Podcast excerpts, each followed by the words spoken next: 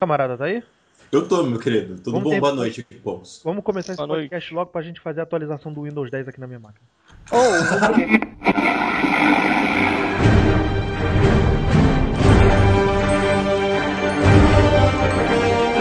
Então vamos lá, galera. Tá começando mais um podcast Cinema e Série, podcast número 41. Agora é 41 mesmo, que eu errei da vez anterior.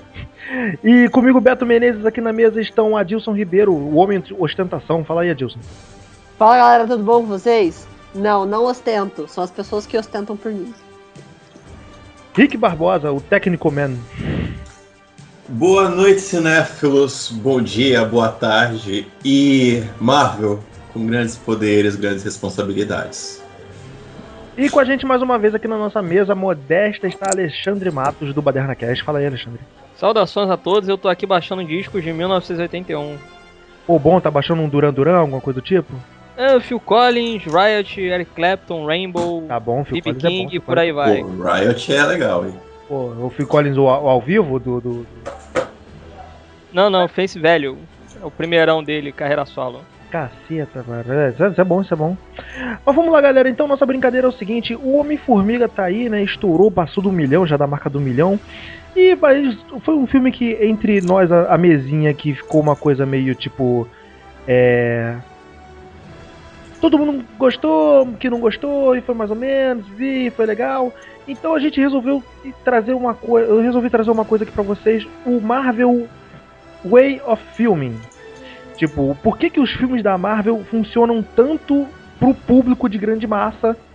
A gente aqui, a maioria, tipo, todo mundo aqui saca de quadrinho, tal, coisa do tipo, pra gente, a gente tem uma leitura desse tipo de filme diferente, mas os filmes da Marvel, em geral, agradam grande público de uma forma muito satisfatória. tá? A gente vê isso refletido nas, nas bilheterias. E os da DC nem tanto. Então eu queria trazer pra vocês essa, essa, essa questão aí pra gente trazer essa discussão. Por que, que os filmes da Marvel agradam tanto mais do que os filmes da DC?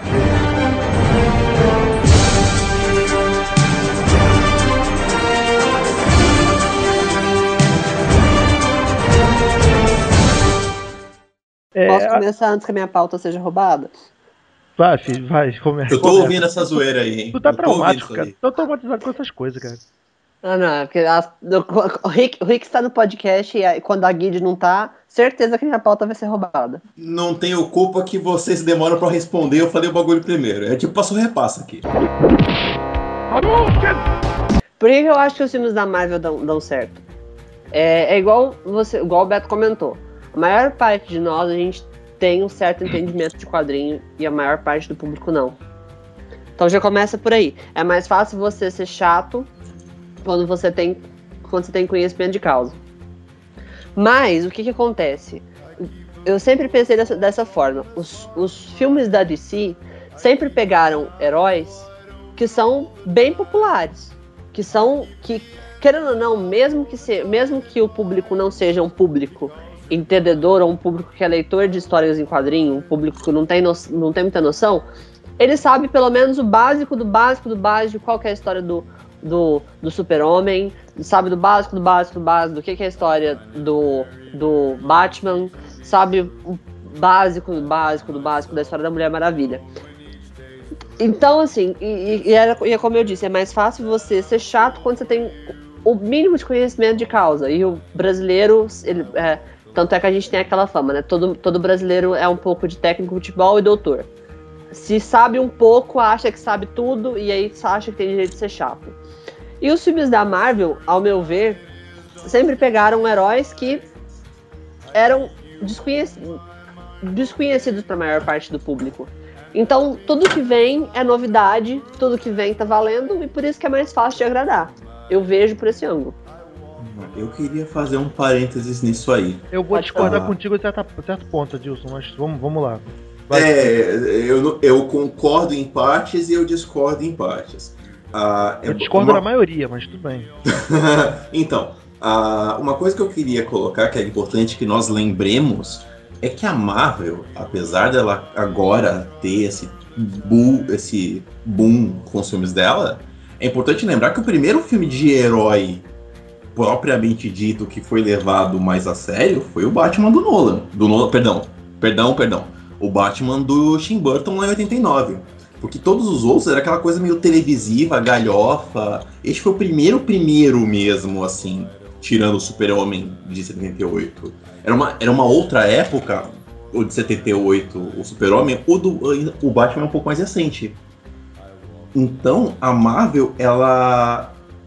É, é inegável a qualidade dos filmes dela. É uma coisa sensacional, agrada a população. Mas foi meio que um tiro no escuro que eles foram acertando no meio do caminho.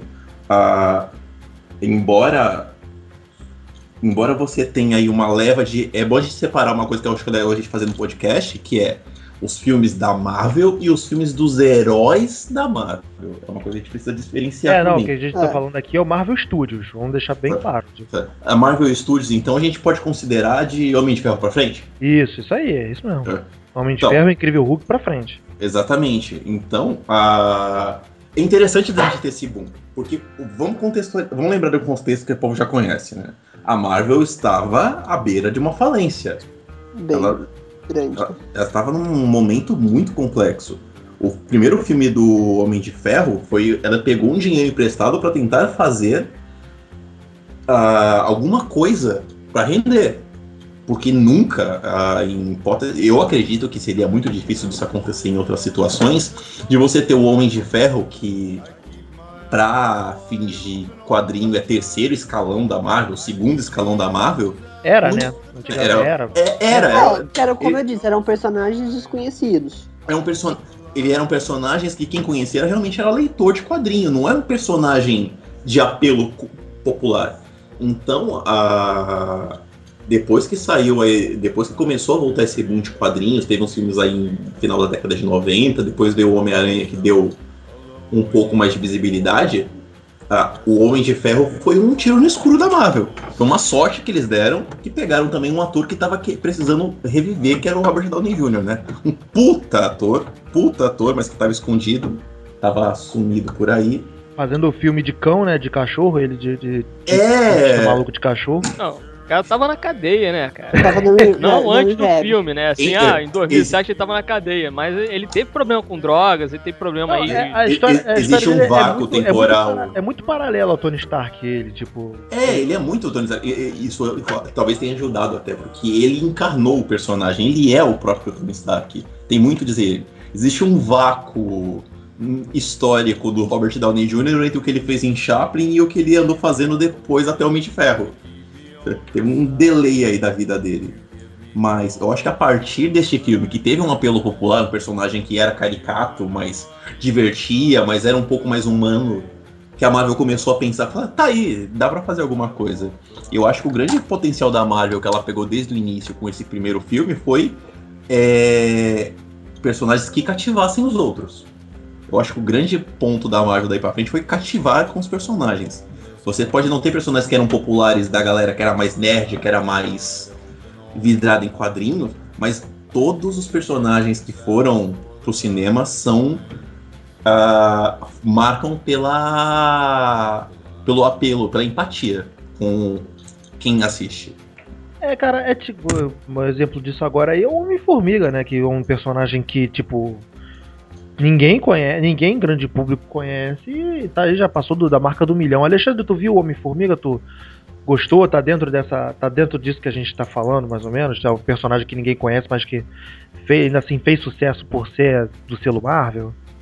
É, é, acontece exatamente isso, né? Porque eu vejo assim que a Marvel, ela acaba caindo numa fórmula que acredito assim, depois a gente já viu 12 filmes, né? São basicamente 12 filmes aí de 2008 até agora, que o Homem-Formiga, eu curti bastante o filme, eu fiquei assim, realmente dividido entre dar um 7 e um 8 e tal, mas você sente que ele é um filme tanto quanto problemático justamente por causa desse problema de cair na fórmula que a Marvel já criou, né? Então, é assim, você vai ter algum problema ali, você bota um herói, no caso, e tem algum problema particular, você tem um interesse romântico dele que vai aparecer em algum momento no filme, é uma meta ali que o cara tem que atingir, você vai ter um vilão unidimensional, é, você vai ter, por exemplo, no caso do Homem-Formiga, eu já vejo que a fórmula dele é até muito parecida com a do primeiro Homem de Ferro.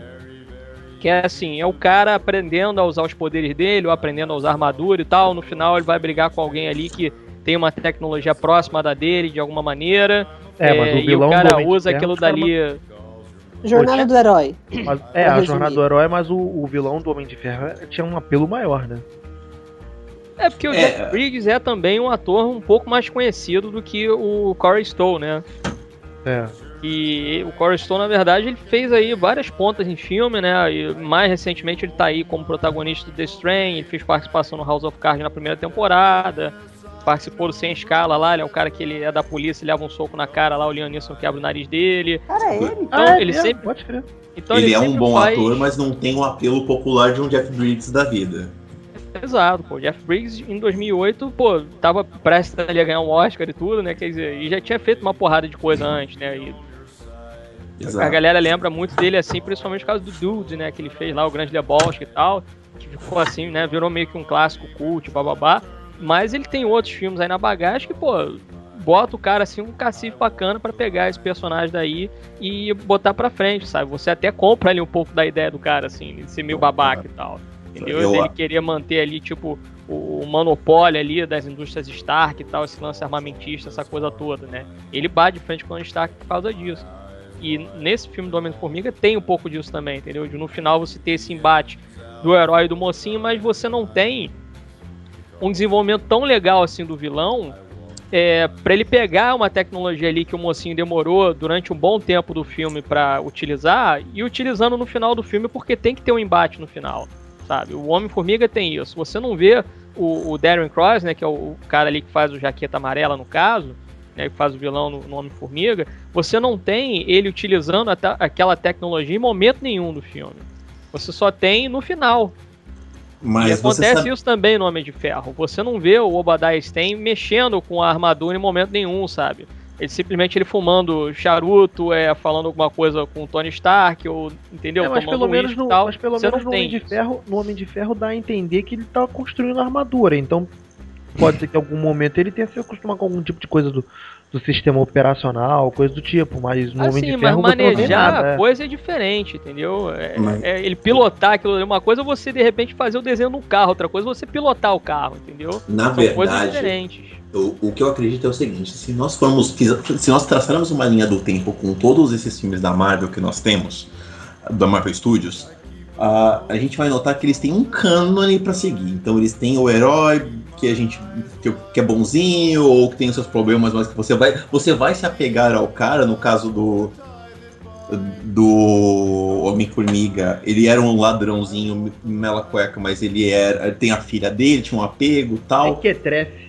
Ele era um ladrãozinho pé de chinelo, mas você tem um apelo do, do emocional do cara. Na verdade, esse filme da, do Homem-Formiga, ele é um filme que vai continuar agradando a galera, porque simplesmente ele segue o cânone da Marvel. Ah, ele é o filme mais fraco no sentido de produção. Você tem, você tem a leve impressão que nem a Marvel tava dando muita ah, atenção a ele, muita ligança. É, no Tava senso de divulgação muito. mesmo, né? Mas não, é, não, não, mas senso, a no senso com- de divulgação. A divulgação do Homem-Formiga É. foi muito menor baseado do, que na dos outros personagens. Até Guardiões, que também são casos, casos desconhecidos, tiveram divulgação maior. É verdade. E, a- e as divulgações que fizeram foi uma divulgação meio zoando com a própria fama do herói, né? Tipo, a- o argumento que era meio ridículo, eles estavam zoando dentro do, dos trailers, da comédia toda. Mas é, é, a gente teve essa conversa, né, Beto? Eu, a comparação que eu fiz foi a seguinte: Homem-Formiga é aquele filme da Marvel que é igual aquele time que tá pra ganhar o campeonato e só joga pelo empate, sabe? Vou rodar ali, vou fazer o. Segura, segura, campe- segura, segura o jogo, né? Retranca o jogo. é, segura o jogo, faz, faz o básico que a galera vai gostar, que a galera curtiu, pronto, posso mudar outra. Ah, isso pode ser um problema pra Marvel no futuro, porque ela já traçou que esse- desse jeito funciona, ela pode cair no mais do mesmo, que é um problema. Até aqui tem funcionado muito bem. É, mas nesse Homem-Formiga eu já senti mais do mesmo, tanto que não me agradou tanto. É um filme legal, ponto. Mas essa, a fórmula Marvel aqui eu senti. Tá muito, tá muito clara, né, a fórmula. É, tá, e cada vez, cada filme que passa, a fórmula Marvel vai ficando cada vez mais clara. Aí eu pergunto, a, a fórmula Marvel tá clara porque tá muito exacerbado ou tá clara pra nós que já temos a de tanto assistir ou de tanto acompanhar quadrinho? Porque você tá vendo lá, é, tá, tá dando dinheiro, tá funcionando. É, eu digo que é pra gente. Que é pra gente que, que, tá, que tá acostumado. Que a gente vê essa forma. Porque a maior parte das pessoas que eu conversei, que eu indiquei, ah, vai ver Homem-Formiga e tal. Que são pessoas que não sabem a diferença de, de porcaria nenhuma, não sabe de nada. É, Falaram, pergunta nossa. cadê o Batman, né? É, mas tipo, é, cadê o Batman? chamaram o Batman aí. É. A minha esposa, eu até, até falei pra ela, amor, não faz essa pergunta em voz alta, não. Minha esposa vira: O Homem-Formiga vai pra Liga da Justiça? Errou. Errou feio, errou feio, errou rude. Conversando com muita gente, muita gente amou o filme. Falou, nossa, caramba, filme legal, gostei, que não sei o quê. Nossa, Não, um cara, dos eu melhores eu filmes da Marvel que eu assisti ultimamente tal. Ele é divertido, ele eu é peguei legal. a estreia do Homem-Formiga, eu fui na última sessão da do dia da estreia. Cara, as pessoas se escangalhavam de rir na sala. E ele é um filme divertido. Sacou? Teve- Mas o, perso o personagem é divertido, tá, mas os coadjuvantes são muito melhores. Sim, ah, agora eu quero botar uma coisa aqui. Eu discordo um pouquinho, Adilson, Ah. quando você fala que os filmes são para nós que lemos quadrinho. Os filmes, pra, os filmes não são. Eu vejo não, diferente. não, Não, não, não, o que eu, disse foi outra coisa. eu Ah. não, não digo que. os- Pelo contrário, eu acho que eles fizeram justamente pra quem não conhece. Ah, tá, eu entendi Mas errado. o, que ele, desculpa. mas o que ele quis dizer foi que quem sente mais esse, o padrão Marvel é a gente, que a gente É, quem sente mais esse padrão é a gente, porque a gente tá acostumado, então a gente sabe identificar muito bem essa fórmula deles, o que a maioria das pessoas não consegue identificar. Ah, sim, ah, mas eh, verdade. Em compensação, ah, você sabe, a gente pega que os filmes são simples adaptações dos heróis para as telas e não necessariamente tem compromisso com com cânone de quadrinhos, seguir uma Sim. história, seguir uma adaptação. Ele, ele traz o herói e acabou. Então, a gente vê muito isso. ah, se a gente pular pra Fox, a gente vê muito isso em Wolverine, X-Men. Se a gente ficar na Marvel, a gente tem muito isso ah, nos Vingadores. Os Vingadores você tem, vê que é um compromisso com o filme, não necessariamente compromisso com a história. Um Onde- universo Marvel, né? Um- É- é- o universo Marvel dos cinemas, quer dizer. Exatamente, eles criaram um universo que são duas coisas distintas. É uma, tem um conjunto que é os filmes e tem um conjunto que são os quadrinhos. São coisas distintas para públicos diferentes. Mas é porque eu acho que, na verdade, essa questão do, do- da, da fidelidade da Marvel com os quadrinhos é porque eles estão mexendo tudo agora também com os quadrinhos, né? Vai, vai zerar tudo e daí eu acho que, vai, que eles vão adaptar o que Mas- tá acontecendo no cinema com que. Com que...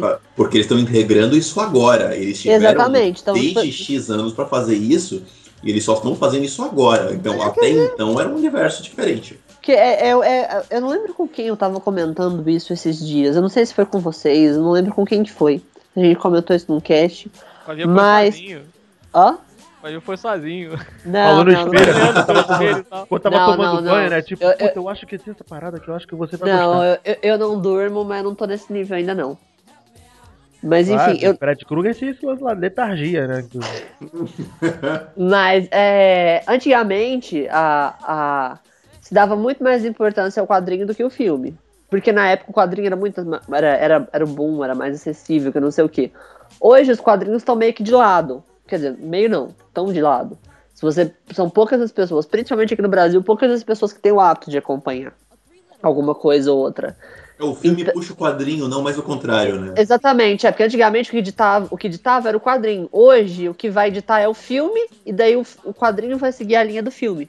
Ou, ou a linha da série de TV. É, não, as empresas tenta- têm a tendência a é, cunhar o o mundo dos quadrinhos mais de acordo com o filme. O próprio, o próprio Tony Stark virou o Robert Downey Jr. não- Exatamente, ele é o próprio. Ele virou, ele tá mais mais engraçadinho, ele tá mais piadista e virou gênio, né? Que ele não era tão, tão absurdamente inteligente assim. E- ele era Ele só- já era, não era? ele- não, era? não, não era não.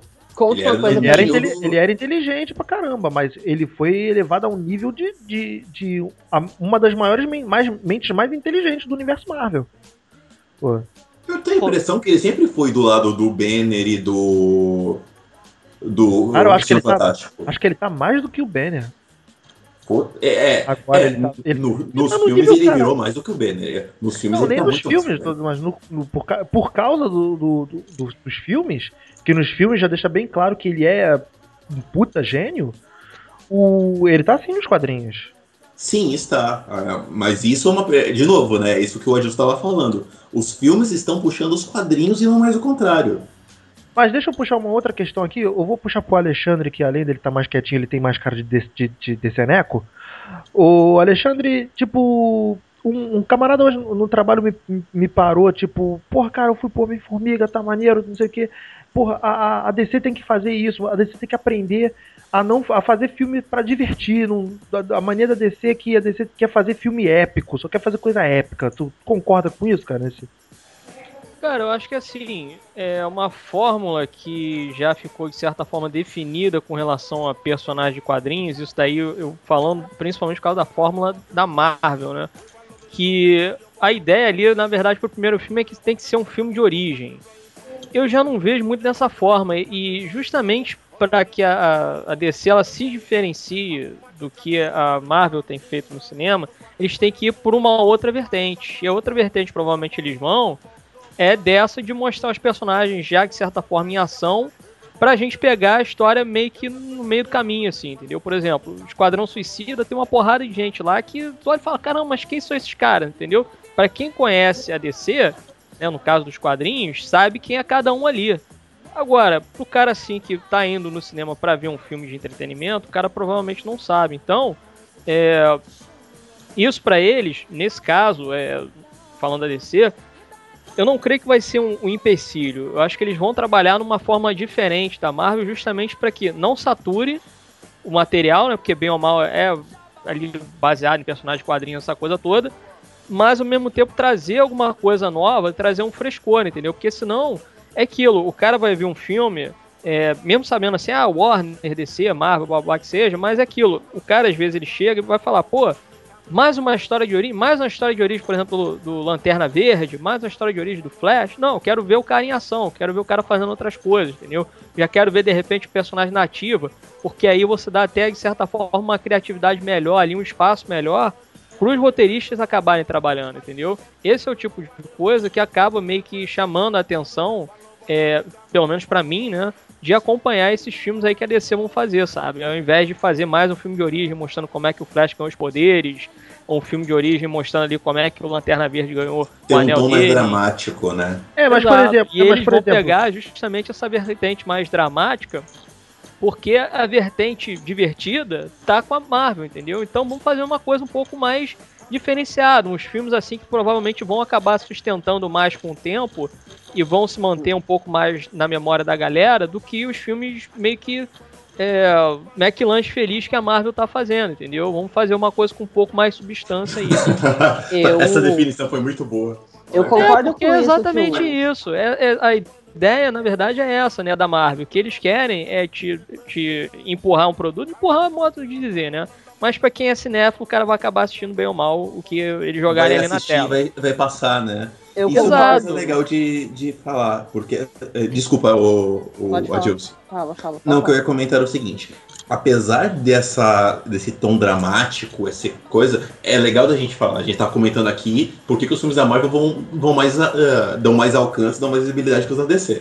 Isso é uma coisa importante. Isso, isso não é qualidade de filme, né? Isso a gente tá falando de filme chega para mais gente, o pessoal agrada mais. Não, não, independente da qualidade. porque Independente a gente- da qualidade. Porque na- até na própria DC a gente tem duas vertentes. A gente tem um Batman do Nolan que atingiu aí absurdos, um Superman que foi bem, mas não foi Mas não aquilo que agrada todo mundo tanto. esperava, e o Lanterna Verde que foi uma merda.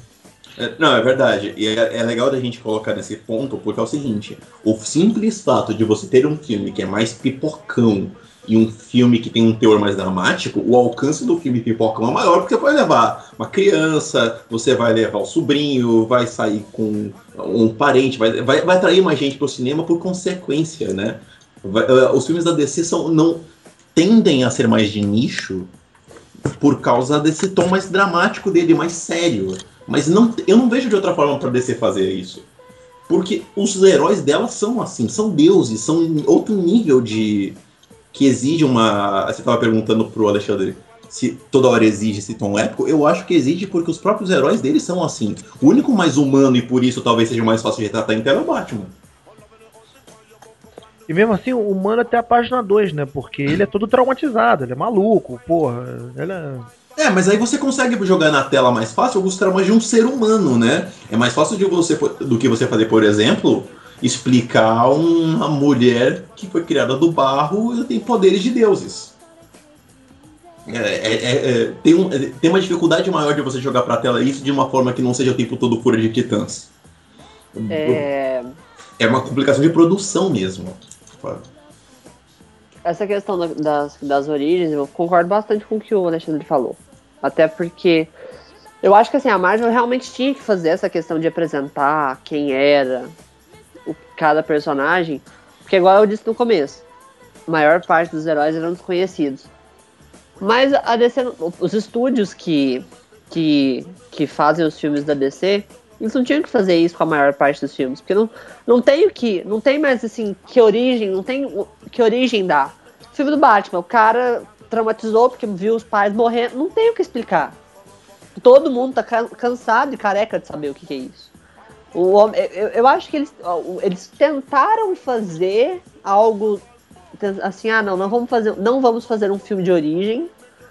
Eu acho que eles tentaram fazer algo do tipo, mas que não deu certo em Homem de Aço, porque não focou muito no, na origem do, do, do tipo, ah, vamos mostrar lá em Krypton neném na... Apesar que mostrou, né?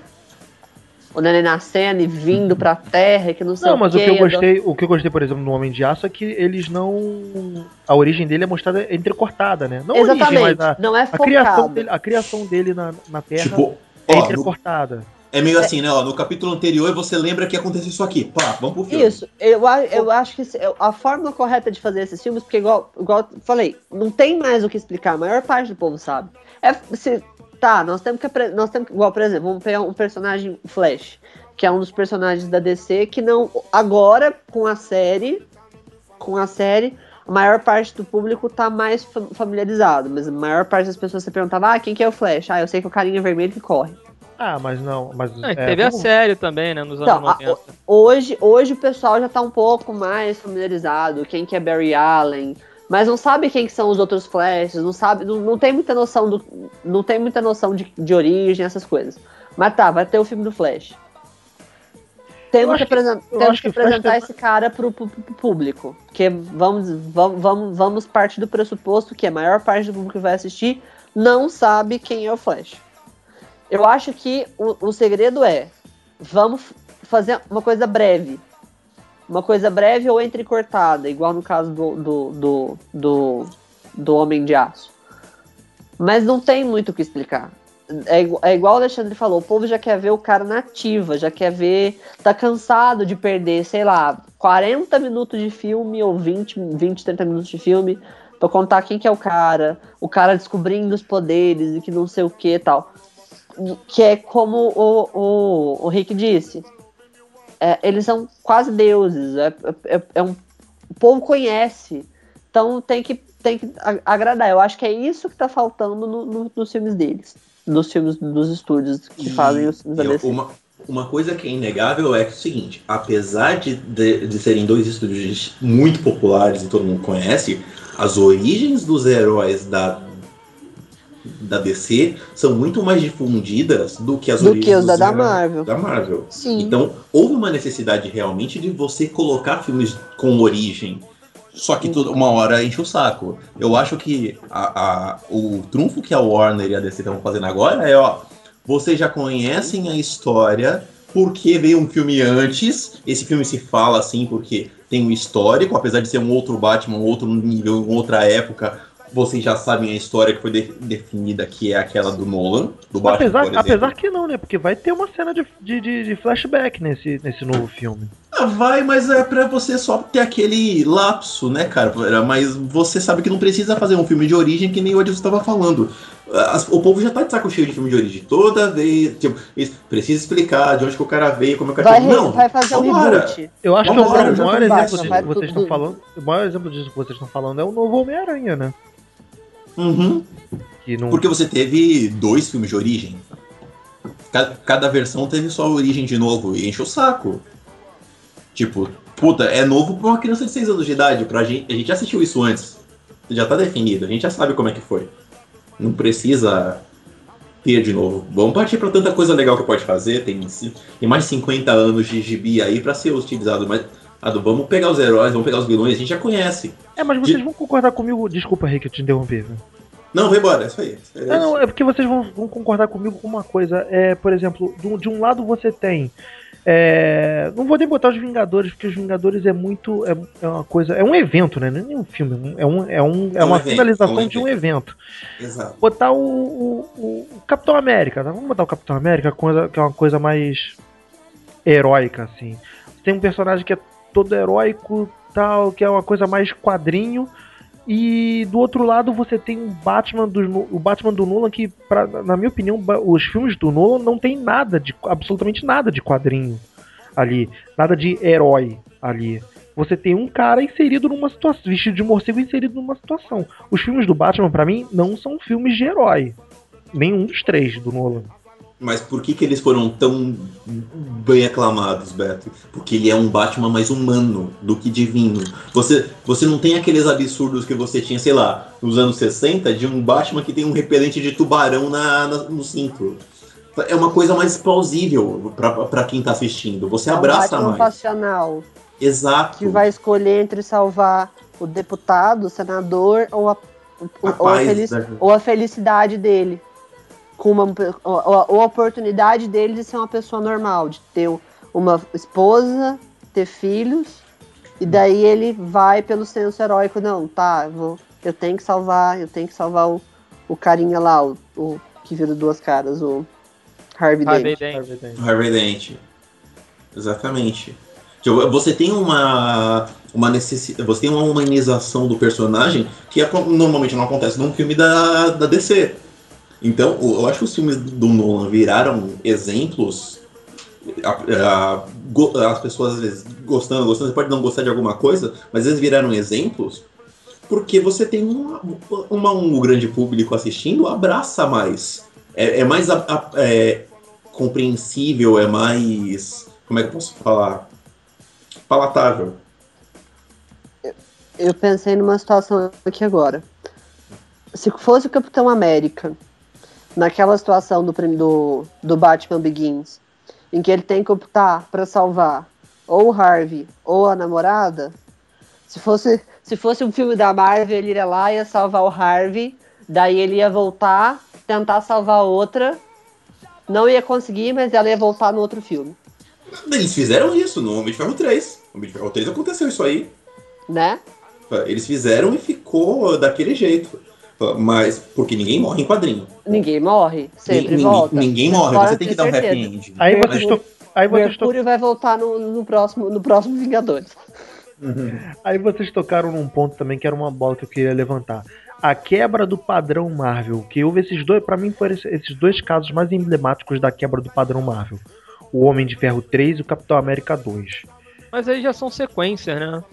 São sequências. Mas de qualquer... Mas, Oi, mas são dois canos é, uh, não, termina que depois eu falo. Eu, eu acho que eu sei o que você vai falar. Eu ia concordar contigo, porque, por exemplo, eles são sequências, mas, por exemplo, Thor 2, ele segue o, o, o mesmo padrão Marvel de, de, de filme, só que ele também é sequência. É, tem uma diferença nessas sequências. A, o Homem de Ferro 3, ele não é bem uma sequência, ele é um pós Vingadores. Ele é um pós é um no, Ele abre uma nova fase, uma nova temporada do Homem de Ferro. Ah, ele abre o... a terceira fase da Marvel, não é? Ele é, não, fase 2, fase 2. Fase 2 ele, é. abre, ele abre a fase 2 da Marvel e ele mostra uma nova fase do Homem de Ferro, que é. Ele não é mais só o galhofão, o cara piadista, playboy, bilionário, filântropo. Ele é um cara traumatizado pelo que aconteceu. O Capitão América 2, ele é um filme onde o Capitão América vira o líder da porra toda. Ele precisa impor, porque o primeiro ele não convence. Eu não consigo. Ele é um filme que eu adoro, mas ele não convence que aquele, aquele carinha ali ia ser o herói da porra toda. Não, nem no o... primeiro Vingadores. Ele, ele, É, que ele Você acredita que ele é líder. É. Não, este filme você acredita, porque é ele contra a rapa. Ele vai você lá acredita, e Você acredita nele líder porque o Homem de Ferro fala pra. Ó, galera, tamo com ele, ele que tá mandando. É, então é, fala aí, rei, o que, que, tá, que, que, tu quer? Fala. Ex exatamente isso. Eu Tem um cara que, é, é isso aí. Não, é ele que manda, eu só financio. É exatamente isso aí. Ah, o Thor 2 já é uma continuação. É uma continuação, tipo, é, teve o Thor 1, agora o que vem é o Thor 2. São duas situações distintas. Mas essa quebra de paradigma tem uma diferença. Qual foi o outro que você falou, Beto? Você falou Homem de Ferro 3 Homem e. de Ferro 3 e Capitão América 2. É porque pra mim, cara, o Homem de Ferro, esse- esses dois, eu, eu, eu exemplifico, exemplifico esses dois porque eles são filmes extremamente diferentes do padrão Marvel. É, Tentaram fazer coisas diferentes. O Homem de Ferro 3, por mais que ele tenha dado seu bilhão aí, acho que é um dos filmes mais lucrativos, lucrativos da Marvel, ele ele ficou naquela de, de, de me- um gosto meio agridoce, né? Nem, nem todo mundo gostou. Eu, Ele- eu gosto dele pra caramba. eu, eu não gosto dele por uma série de motivos. Ele. ah, mas é inegável que é um filme que agradou uma galera. E Foi o Capitão essa- América 2 é outro também que sai da Fórmula Marvel, mas é foi extremamente bem elogiado e pra mim é o melhor filme Marvel até hoje. Exatamente. Na minha opinião, ah, são duas coisas distintas. Apesar dos filmes Marvel, a gente ter, eu ter comentado que é pra, é pra galera que vai pro cinema, não é necessariamente pra galera que lê quadrinho, ele, todos esses filmes têm um mínimo de respeito com o cânone, com o que o herói é. O que eu acho que ficou muito estranho no Homem de Ferro 3 é que ele fugiu demais. Ele pegou o personagem. E não foi que ele fugiu, ele pegou fatos, ele pegou elementos que existem no quadrinho e depois ele distorceu, ele fez uma distopia. É diferente do Capitão América, que quando você assiste, você vê um Capitão América meio líderzão, mas que ele é um líderzão meio já de saco cheio. Que é o que acontece, por exemplo, no numa HQ chamada Supremos, que eu já tinha comentado dela antes aqui. Já no caso do, do Homem de Ferro, ele tentou fazer uma coisa mais dramática, mas o Robert Downey Jr. não convence como dramático naquele filme.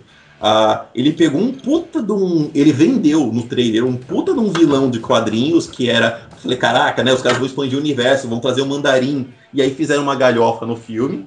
Ah, ele- aí teve aquele. Tem aquele esquema que o Edward estava falando que ninguém morre. Aí você tem o momento que era pra ser dramático, que era com a Pepper, não Pepper. acontece. Teve uma série de coisinhas que desagradou, principalmente, no meu caso, me desagradou por eu conhecer a história. Isso me deixou mais saco cheio. Se eu não, se eu tivesse ido pra lá cru, sem saber de nada, tipo, a, a, a Josi, ela nunca foi de ler Homem de Ferro. Ela adorou o filme. Eu fiquei puto. Eu- E eu fiquei com aquela sensação agridoce que nem você falou. É um não- filme que é muito legal, mas que. Tipo, é um filme bom, mas é uma adaptação ruim de quadrinho. Então é meio termo. Cara, eu não gostei do Homem de Ferro 3. Não eu não, cons- não consigo gostar. Eu não sei se é porque eu tava tenso demais no cinema, que eu assisti nos Estados Unidos, eu tava morrendo de medo de alguém entrar no cinema com uma, com uma espingarda e sair atirando em todo mundo. Ó ostentação, ó ostentação. tentação aí, ó. agora bateu forte, hein? A corrente, Enfim, tava com a corrente de ouro também? Be Beto, turn down Tava com bling bling. momento, hein, cara. Hã? Blim, blim. É, Turn bling bling, porra. cara.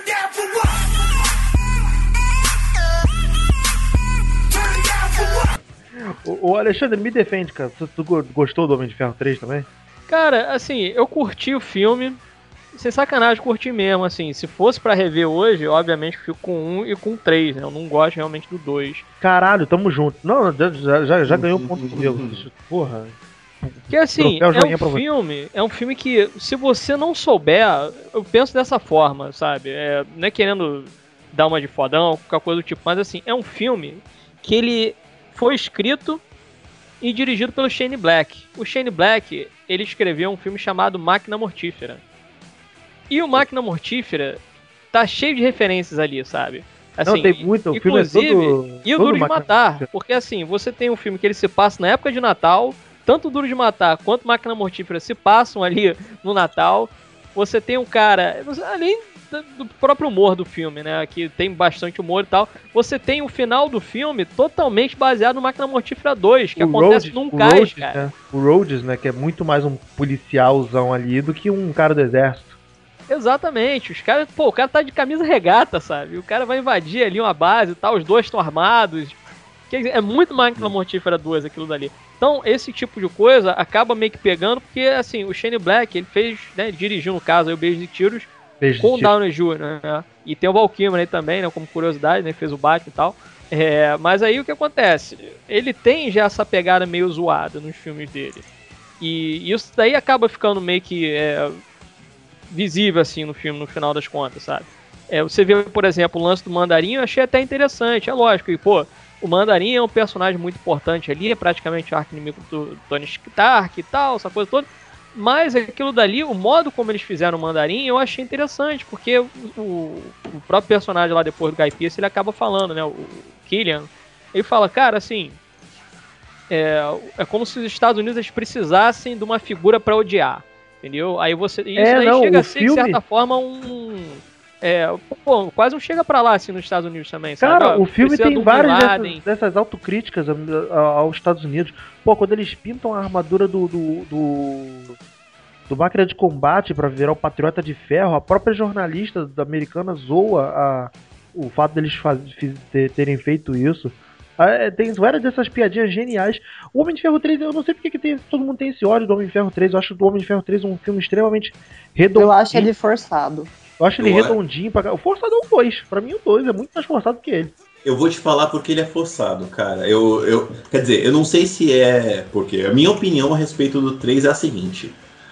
Ah, eu não gostei dele porque ele me vendeu no trailer que nós íamos ter um dos vilões mais é, emblemáticos da Marvel, um dos vilões mais legais, que é o Mandarim, e ele depois me chegou e pegou um, um ator oscarizado, pegou um cara de Oscar e para fazer, e depois fez uma galhofa no filme que falou que, ó, sabe isso? Não é nada das coisas que a gente vendeu. Ah, e, e aí você trocou a possibilidade de você fazer um filme que ia unir esse lado tecnológico com o lado místico do mandarim, e você trocou pelo vilão fácil, que é o vilão. O vilão almofadinha. Que é o que o Guy Pearce faz. O, o Guy Pearce é um vilão almofadinha. Ele, é, ele tá naquele filme da mesma forma que o Jim Carrey está no Batman Eternamente. É o não, cara. aí não, aí não, Rick. Não, aí não, tu tá não. garoteando. Aí tu... Não, não, não, Rick. peraí, peraí, peraí, vou explicar. Vou explicar, peraí, deixa eu, não, deixa eu guardar as, as devidas proporções. Ó, vamos lá, vamos lá, vamos lá. Ah, é o mesmo mote. O cara que tinha uma admiração pelo herói e aí se sentiu traído por ele ou abandonado, não deu a atenção que eu queria e agora eu sou ruim eu vou dar um tapa na bunda da sua amada. É, é, o- é o mesmo, a mesma ideia. Tipo, vo- você pegou um mote de um carinha ranzinza, do carinha magoado, quando você podia ter pego o mote do herói que. do vilão foda que podia ser. Eu, eu não gostei por esse ponto. Rick, vou te dar um pedacinho da minha corrente de ouro, tá? Rick, eu vou discordar com você. Eu vou discordar com você porque, cara, a trama do- da parada é muito mais do que isso. mano. Tipo, ele tá desenvolvendo ali todo um plano que mexendo com, com, com o governo americano. Ele ia colocar um cara, controlar um cara pra controlar o governo americano. Ele ia controlar a porra toda com, com os experimentos dele, tá ligado? E Ele ia, ter conchavo com o cara lá que é senador, né? É, é ele ia- ele ia, tal, botar né? o, ele ia botar o cara na presidência e o cara ia ter rabo preso com ele. O maluco ia mandar na porra toda, cara. Não, Sacou? é, é um filme que o tempo inteiro, ele, pra mim, ele não me convence totalmente. Ele, ele fica faltando, pra, pra mim, o meu particular, eu, Ricardo, é, ele, ele fica na mesma pegada, naquele mesmo nheque, pra mim, que o aconteceu depois com o Homem de Aço. Porque o momento que era pra ele ser emotivo, ele não era emotivo. O momento que era pra ser de me convencer uma coisa, por exemplo, a crise dele de de pânico, ele não me convence que ele- aquilo é uma crise de pânico. Eu não consegui, eu não consegui ser abraçado naquele filme, eu não consegui encarar aquilo que ele tava passando. Tipo, ah, tá, tá bom, você tem, mas eu não me levei, não consegui levar a sério. Pô, Se eu Rick, pudesse, agora eu te tô- abraçava agora, Rick. Tô Se eu pudesse, eu te agora, abraçava. Rick. Perdeu, perdeu, perdeu uns pontos comigo aqui agora, Rick. Tu vai vir na minha casa tu não vai beber cerveja. Pô, cara, ah, tá, é- é- Preocupa gente- não, vem pra banheiro e nós vamos tomar champanhe. Ó a ostentação aí, ó. Porra.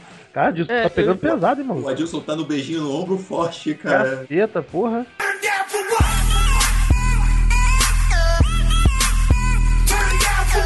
Mas, desculpa, Alexandre, ia falar.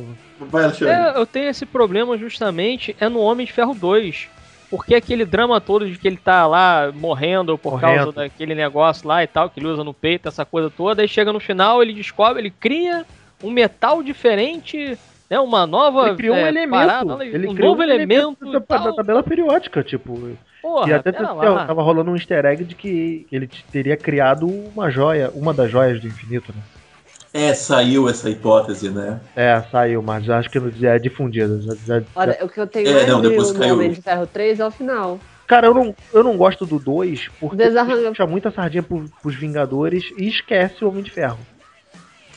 Ele tem um monte de arestas pra ser aparadas que, por exemplo, não aconteceram com Homem-Formiga, que é um filme muito mais humildão.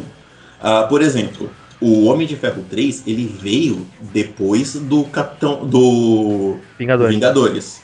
E aí você tem na mesma cidade de Nova York uma invasão de um terrorista internacional, de um cara que tá ameaçando por midiático ou não. E simplesmente você ignora o fato que existem os outros Vingadores que acabaram de vir do outro filme. Cadê todo mundo? Foi todo mundo embora, cadê? Você não explica, você não fala, ó, sou eu sozinho, cadê todo mundo? Não sei, não- ninguém fala. No Homem-Formiga, por exemplo, é uma coisa que não acontece. No Homem-Formiga, a primeira menção dele é falar, puta, você podia chamar os Vingadores pra ver isso aí. O, o, o que que o Michael Douglas fala? Não gosto, do- não gosto de gente tipo Tony Stark. Pronto, tá, me, me deu uma explicação, me justificou. Ele me deu uma explicação boba, talvez, mas me deu. Não, Mas eu, isso- admi- eu admito que o Homem de Ferro 3 tem os, tem os seus erros, mas eu acho ele como um filme, ele acho ele muito melhor do que o 2. Mas tipo, que- ma- maior erro do Homem de Ferro 3. Arrancarem o negócio do peito do Tony Stark no final. Eu não acho que esse foi o maior erro, porque ele Eu foi baseado é no problema. Extremes, Eu cara. acho que isso não é problema também, porque nos quadrinhos ele já não, não usa mais aquilo. Ele já não usa mais aquilo. Aquilo é baseado. o- era pra ser um filme baseado no Extremes. Ah, Ale- Alexandre, me ajuda. Eu não sei se você vai concordar comigo com isso, cara. Era pra ter sido feito baseado no Extremes. Então toda aquela trama da, das coisas. Mas, por exemplo, o personagem do, do Guy Percy é um carinha que ele criou uma tecnologia, tal, tal, tal, e ele morre no segundo quadrinho da primeira folha. E acabou. Ele se mata e acabou. E aí eles fizeram toda aquela história no filme do vilão que não é. Eles torceram muita coisa. Então foi o que mais me desagradou. Mas acho que a gente tá fugindo um pouquinho do tema. A, a É, ideia era. também. dos- Também acho que, que a gente fugiu um pouquinho. Tipo, então é isso, cara. É, tem essa- es- esses dois filmes como quebra de, de, de, de padrão Marvel. O Homem de Ferro a gente já discorreu que o Homem de Ferro 3 aqui tem seus altos e baixos. Capitão América 2 foi o melhor desses casos. Por que, que a Marvel, então, no, no, no seu geral, não procura não ousar com seus filmes também? Fazer. pro- procura a saída fácil, faz um filme redondinho que sabe que vai agradar todo mundo, ao invés de tentar ousar e conseguir uma coisa muito maior com seus filmes. Como foi É, o caso do Capitão América 2. Pois é, aí é que tá. O que acontece é que, isso já falando da fase 3, né? Que vai vir aí, que vai vir Doutor Estranho, é, Capitão Negra. Marvel, Pantera Negra. Homem-Aranha, é, né? É, o Homem-Aranha agora também, né? Mas é porque eles ainda não anunciaram, né, o filme, né? Quando que vai ser o filme e tal. Não. Mas, assim. É, de quando que vai sair, né? Deve sair de repente é, é 2018, por 23, aí. Né? 23 de junho de 2017. 17 já? Ah, beleza. 3 de junho. Mas- É, porque eu tô me baseando, na verdade, naquela listagem que eles liberaram, né? É, mas aquela listagem atualização. Aquela, aquelas lis- listagens que eles liberaram é, não tinha ali, mas já tinha sido divulgado que eles tinham reservado essa data, mas não tinham divulgado pra quê. Aí eles meteram Homem-Aranha. É, Então, voltando a essa parte assim, da fase nova e tal, com esses outros personagens aí, 2016, 2017, blá blá blá, né? Daí pra frente, Vingadores, que né, vai ter o Guerra Civil e tal, enfim, essa coisa toda, né? Que a gente já sabe. Esses outros personagens que ainda não tiveram filme solo, eles vão meio que seguir quase nesse padrão que a DC vai trabalhar. Por exemplo, o Doutor Estranho, é possível que a gente já veja o personagem em ação, até porque ele foi citado ali no momento no Capitão América 2, é, mas já em ação.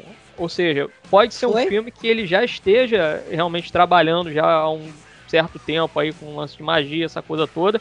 A Shield já sabe que o cara existe, mas ele não apareceu ainda em lugar nenhum, porque obviamente, né, não tinha sido escalado nem nada disso. Cara, mas eu, acontece esse tipo de coisa, entendeu? eu, Eles eu vão acho, eu pegar acho que não. um pouco dessa forma Eu, é, eu acho que ele pode nesse, ajudar quebrar. nesse sentido, entendeu? Justamente para dar uma quebra nessa saturação da gente ver trocentos filmes de super-heróis, onde todo o primeiro filme que a gente vê o personagem é o filme de origem dele. eu acho que é, é um filme muito legal pra fazer aquilo que o Beto queria, que é fazer um filme fora da caixinha. Porque esses filmes da Marvel são muito calcados em, em ambientes que nós conhecemos. Ou como o, o. Meu Deus, fugiu o nome. Doutor Estranho? Doutor Estranho, obrigado. Como o Doutor Estranho é mais focado em magia, em mística, ele pode ir muito para um universo que foge desse padrãozinho da Marvel. Porque ele não é um personagem. Me corrija se eu estiver errado. O Doutor Estranho não é um personagem amigão da vizinhança. Ele não é legalzinho. É, ele é um Não, cara meio babaca Ele é mesmo. puta, um puta babaca. Ele Ele, é um é, ele é babacão. tipo House. Isso, ele segue nessa linha de raciocínio. Que é aquilo, ele, o personagem, na verdade, ele já vai estar na ativa. E aquilo, pro filme também trouxeram o. Agora que me fugiu o nome, mas é o diretor do Exorcismo de Emily Rose. É, Então, quer dizer, é isso aí. Então, é, você vê que já pegaram outro cara diferente pra parada, sabe? Ó, Uhum. o cara fez um filme de terror aí, curtimos aquilo, vamos fazer isso daí, né? Vamos ver como é que o cara faz agora com o Doutor Estranho, né? É, mas Algumas- apesar de que os caras. Os cara, desculpa, Alexandre, te interrompi de novo.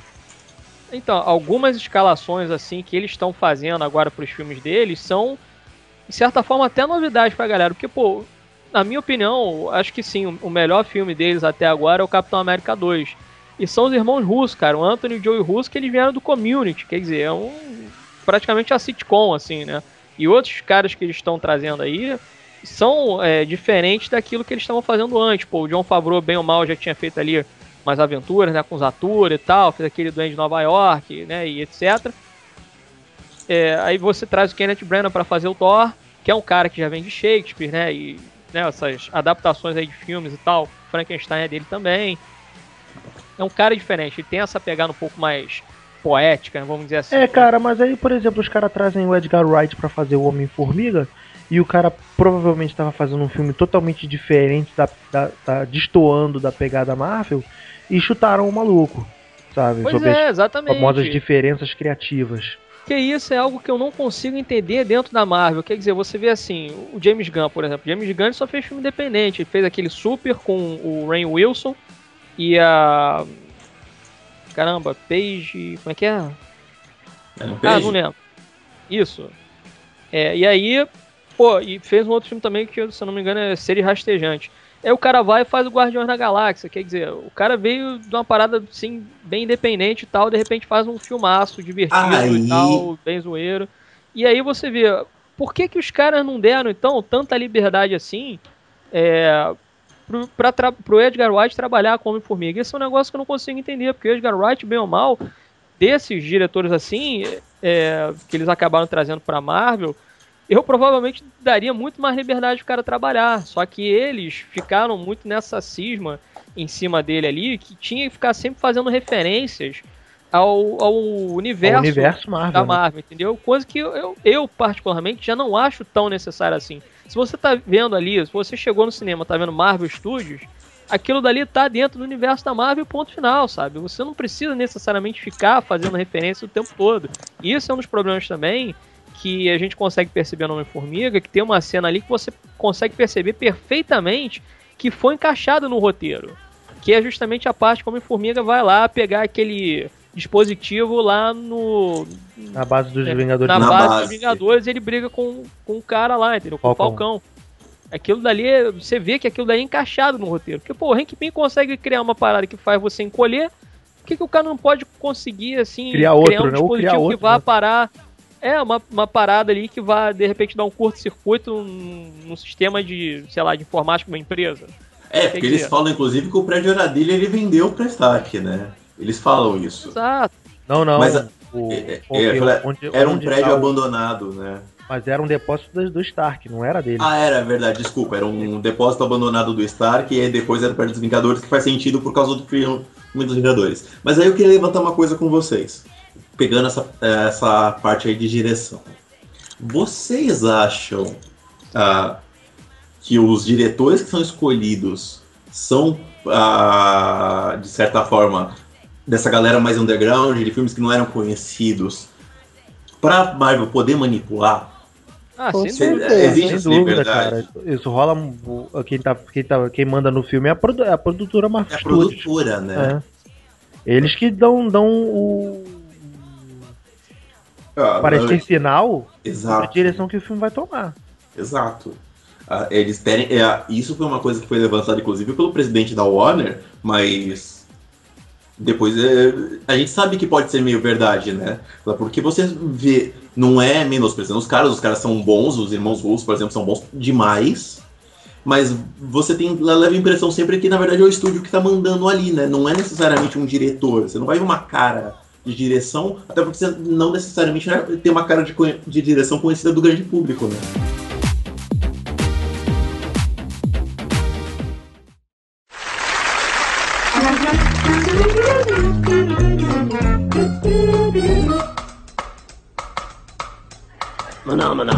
Ah, galera, vamos dar por encerrado então. Estamos aí com uma horinha de gravação, já ficou bonito, já discorremos bem sobre o assunto.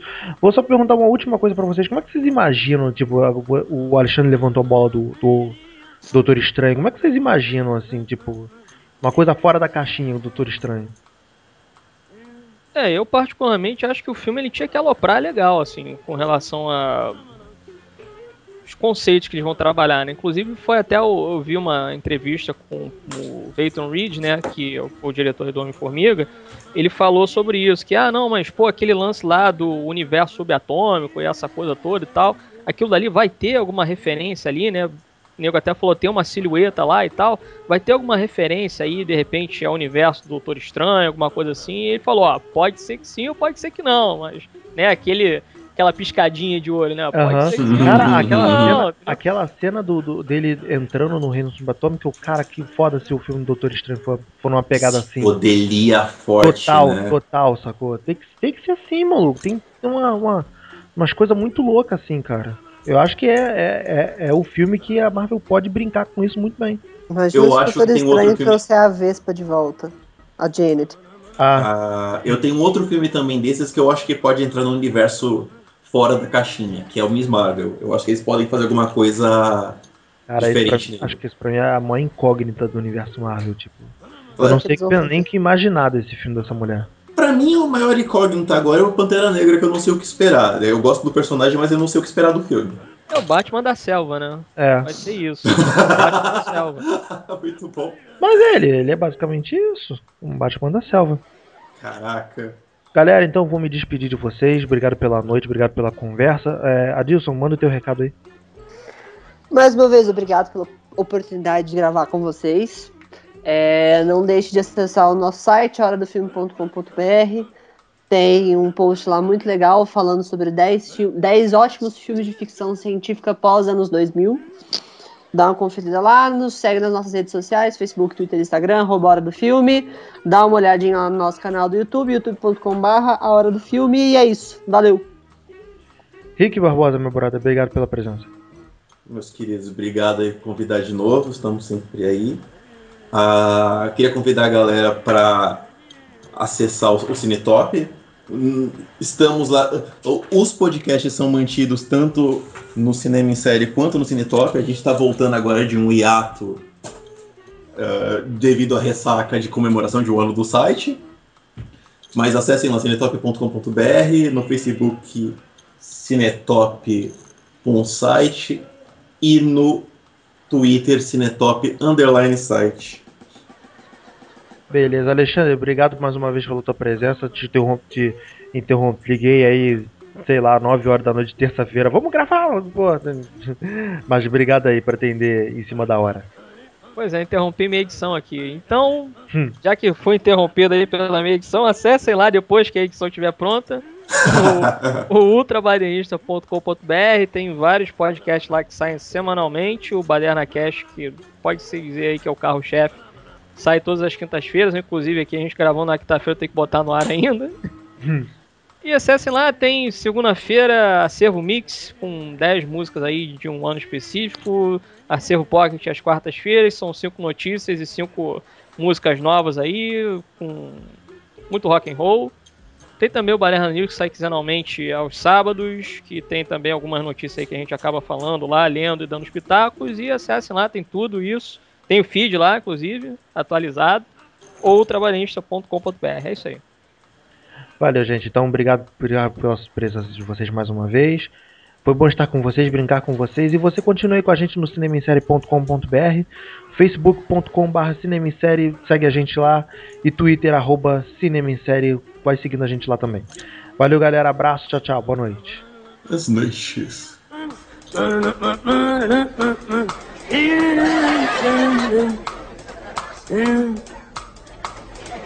Bana bana. Bana bana.